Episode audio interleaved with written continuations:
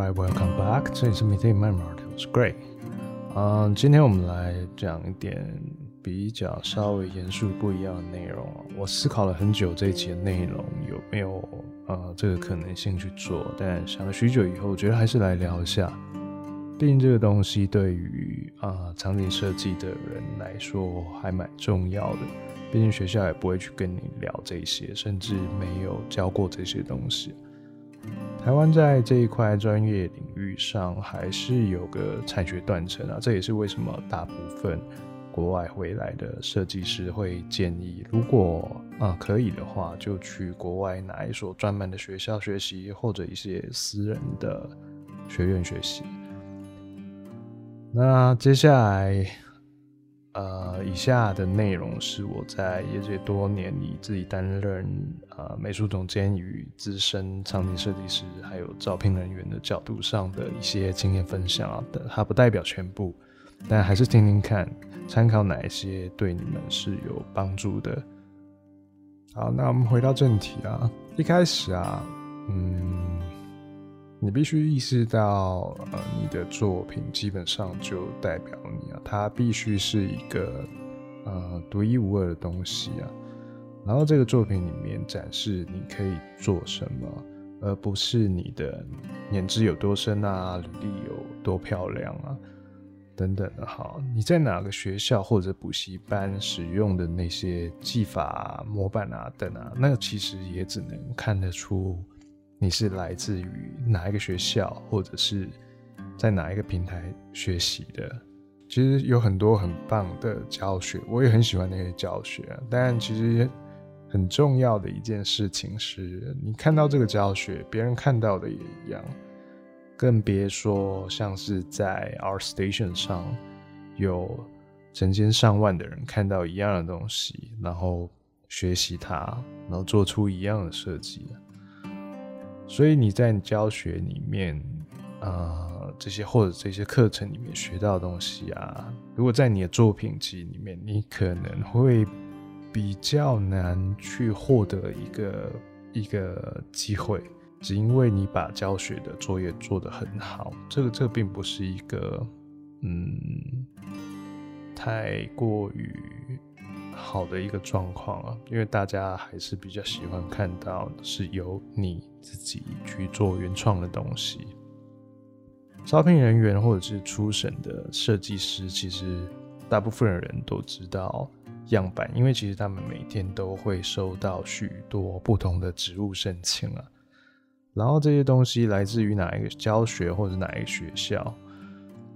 就很很容易就被就会被看出来，但。这当然并不是意味说看教学不好，并教学里面的作业或者是他教的东西都非常的棒，只是、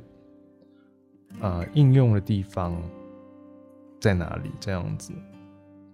所以当你想申请某一个职位的时候，你的作品集里面可能会需要有足够酷、足够显眼的东西。所以第一步啊，我自己的建议就是把你在教学里面的作业从你的作品集里面去拿掉，把这些东西当做个人的练习作品就好。这个是我自己本身的做法啦。当然，如果你很坚持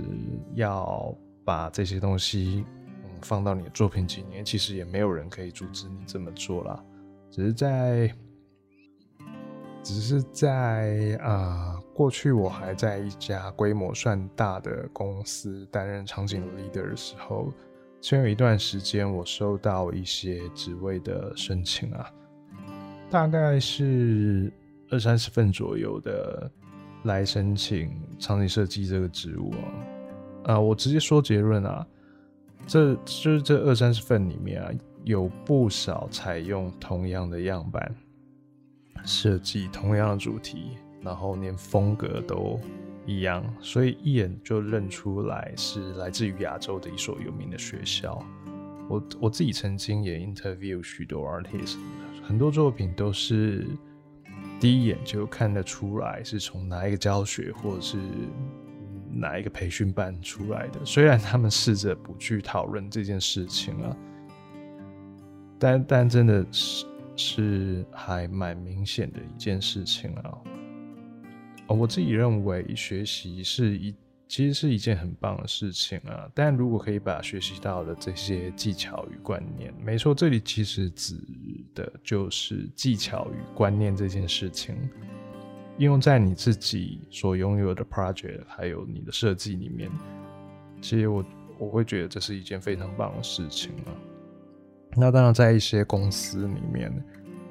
会有呃比较专业的 HR 会去看你的作品，或者是或者是他们的美术总监，他们他们其实会有三到五分钟去看你的东西，然后就看下一位。当然，当然了，如果你的东西是比较嗯平常的，你就不太容易被记住。所以必须把最好的东西，例如说你有非常非常厉害的 lighting，或者是你有非常厉害的嗯的质感哦，像是 texture 啊，或者是或者是啊笔触等等的，或者是你有很棒的呃。三 D 模型，等，就是就是你在你那个阶段，你可以做到技术上最棒的东西，让他们可以去注意到，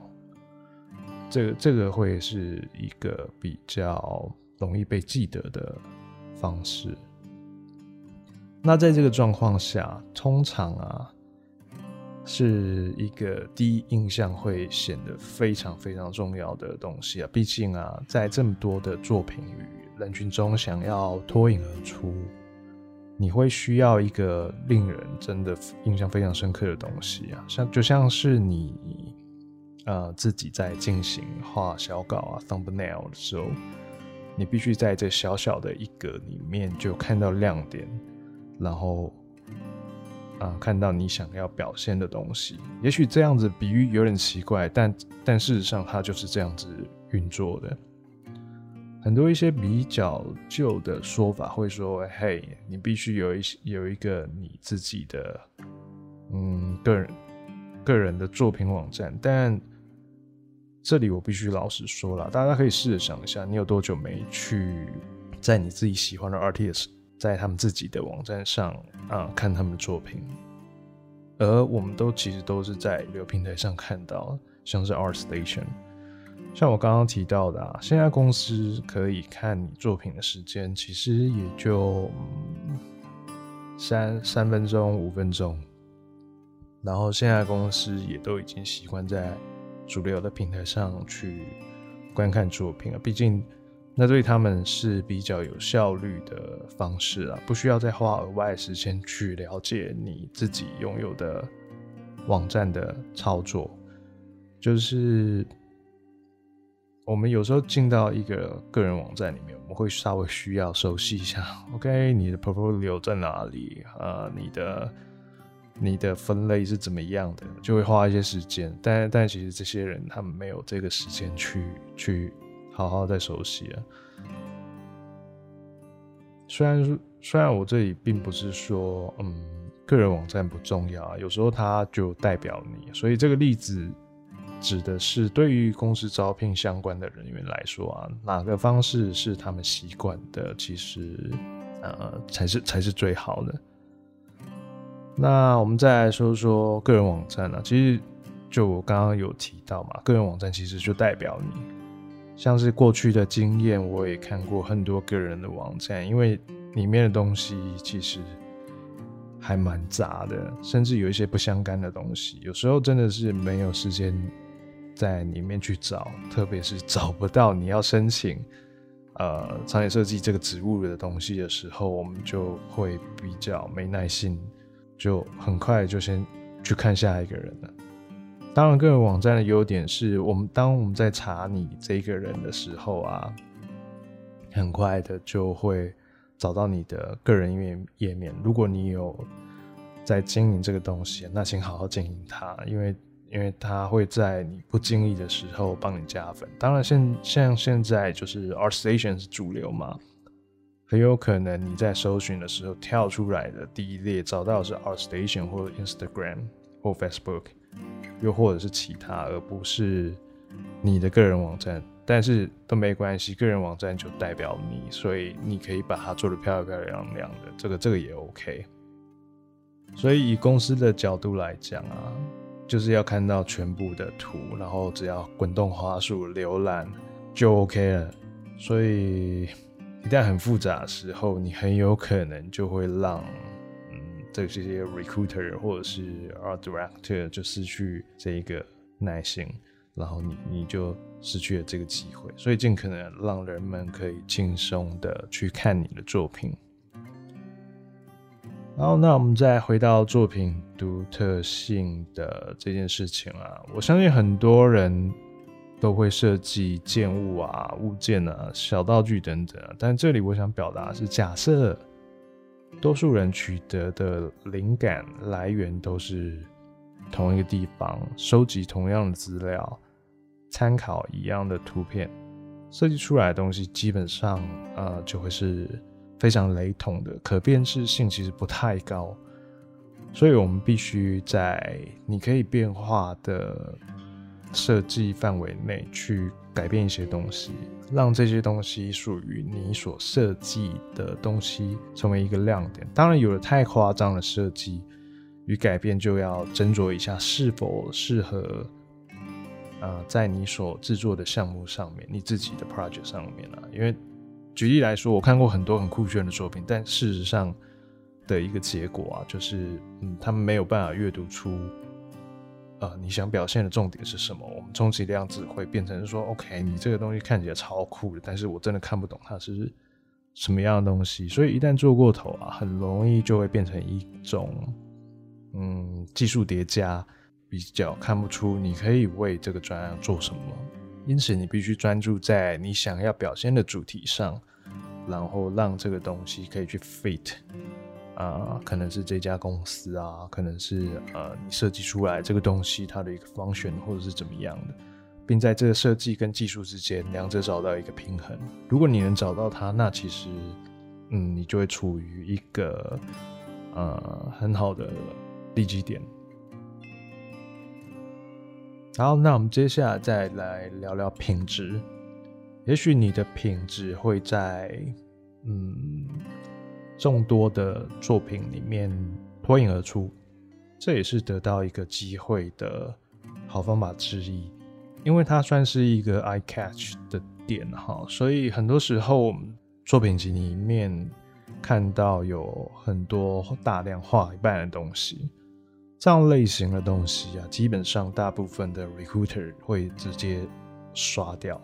所以真的不要在你的作品集里面放上那种做一半的东西，那个对你一点帮助都没有。你你当然可以保留它们，直到它们变成一个完整的作品再放上也不迟。又或者是说，你想展示的是嗯一个流程，那相对的你必须就要整理的很清楚。然后它也要变得稍微完整一些啦，毕竟每每一个阶段你做什么，别人不会知道。所以如果这些阶段你可以在你的的呃作品里面去去做一些小说明啊，让人觉得这个东西是有趣的，其实是还还蛮好的，会让人觉得你有想法是在这个东西上面，而是而不是一个 OK 这个东西就是做做做一半，然后嗯你自己不知道。它它的结果是什么？那看的人也不会知道。但这些这些的前提其实是品质。光是有一个好的 idea，没有一个好的品质啊，其实还是会比较难以阅读啊。所以尽可能的去参考别人那些比较完善的作品是怎么样做的。哦，他的他的。标准在哪里？它的 quality 在哪里？然后你是否可以达到一样的 quality？那试着去找这些样子的东西，并找到一个你可以达到的目标去做，然后专注在这个上面。我我自己会觉得，这样你的作品会显得比较完整。哦，那看的人也会觉得说，OK，我拿到今天拿到这个 portfolio，它是一个非常非常完整的东西。我我。在讨论的时候，我们就可以针非常针对这个东西去进行一些一些讨论。那此外啊，场景作品集啊，顾名思义就是场景作品集。作品集就代表你就如同我刚刚上面有提到的，你可以把它分为个人作品或者是商业作品啊，里面放着你自己认为你最好的场景设计的东西，就不要去放呃人物啊、lighting 啊。呃，model 啊，texture。如果你不是要找一份就是我刚刚说的人物啊、呃、lighting 模型贴图这种工作的话，那就请拿掉这些东西，因为很有可能公司会把这些东西也列为一个参考的标准，并做出一个嗯跟场景设计无关的评价，影响了影响了对你的印象。这个这个事情是真的会发生。例如说，呃，你的场景真的非常的非常的不错，但但是你在这中间的安排里面，你去放了很多呃人物啊、3D 啊、贴图啊，但是这这个东西并不是你主要专长的部分，它很有可能就变成你的你的致命伤，因为大家看这个作品是以总和的角度来看。也许就会觉得，嗯，我觉得这个他的那个人物不太行啊，然后这个 lighting 啊不 OK，所以所以整体的评价就会被拉下来了。所以这一点切记一定要注意，就是场景作品集它就是场景作品集，不要放一些无关无关的东西。另外，就如果上面所提到，如果它是一个你拥有的 project，那你就要好好整理成一个呃完整的内容，哦，完整的一个 project，让人可以去轻松的阅读啦。这真的是一个非常非常重要的事情。但是作品集这种东西啊，其实是没有一个绝对的。标准啊，每一家公司的标准也不太一样，所以必须更专心的去思考一件事情，就是你所要去申请的那家公司到底在意的是什么？呃，他们的风格是怎么样的？然后他们的作品又是什么样的类型？需要的是什么样的设计等等，而比较不是说，嗯，丢了一份作品过去以后，但。没有搞清楚你申请到底是什么，纵使你最后很好运的获得了这份工作，但事后却又跟你想象的不一样，这其实就只是浪费了你自己的时间，因为毕竟可能跟你所想的不一样，所以所以这这件事情就会需要嗯再 focus 一点在这个上面，去了解你所想要申请的那家公司到底在做什么样的产品。准备作品集啊，的确是一个非常需要花时间的工作。我过去作为招聘审核的经验啊，曾经遇到过申请呃职务却没有附任何场景作品啊，反而给了一堆这种呃比较不相干的内容。这其实并不是一个好现象啊，那也会让嗯收到这样子履历的人非常的困惑。所以，所以这样求职者啊，就是在这种初审的阶段的印象分数也就不会是太高的评价了。这种这种其实不外乎是国内还是国外啊，大部分公司也都是会用这样子的方式去做一个基础的评价。不管你的 cover letter 多好，那那都无所谓，你只要没有附上你在申请这一个。职位时所需要表现出你的专业的时候，这个东西就会，你懂的，就是会稍微评价不会那么高。毕竟 recruiter 的资讯通常是相互流通的，然后各个设计公司的设计师也是彼此有交流的。啊，那最后啊，最后，嗯。要给那些准备作品集的朋友啊，准备作品集呢，在你一开始啊，真的每一步都会很困难。但随着你作品做出来一件一件的，你会发现自己获得了巨大的进步啦。不管怎么样，它通常在质质量上会有所飞跃啊，一定会比什么都不做来的好上非常多。所以专注好你想要展示的东西，并持续的进行它，直到你满意为止。我觉得这个这个是一个嗯，非非常重要的事情啊，也是我认为现在呃这个这个时代我们需要场做场景设计需要专注的事情。不管其实应该说，不管是你是哪一个专业，都必须要可以好好的专注在这件事情上面。好啦，今天我们这一集就聊到这边，希望今天的内容能对你有那么一点点的帮助哈。那我们下集见，拜拜。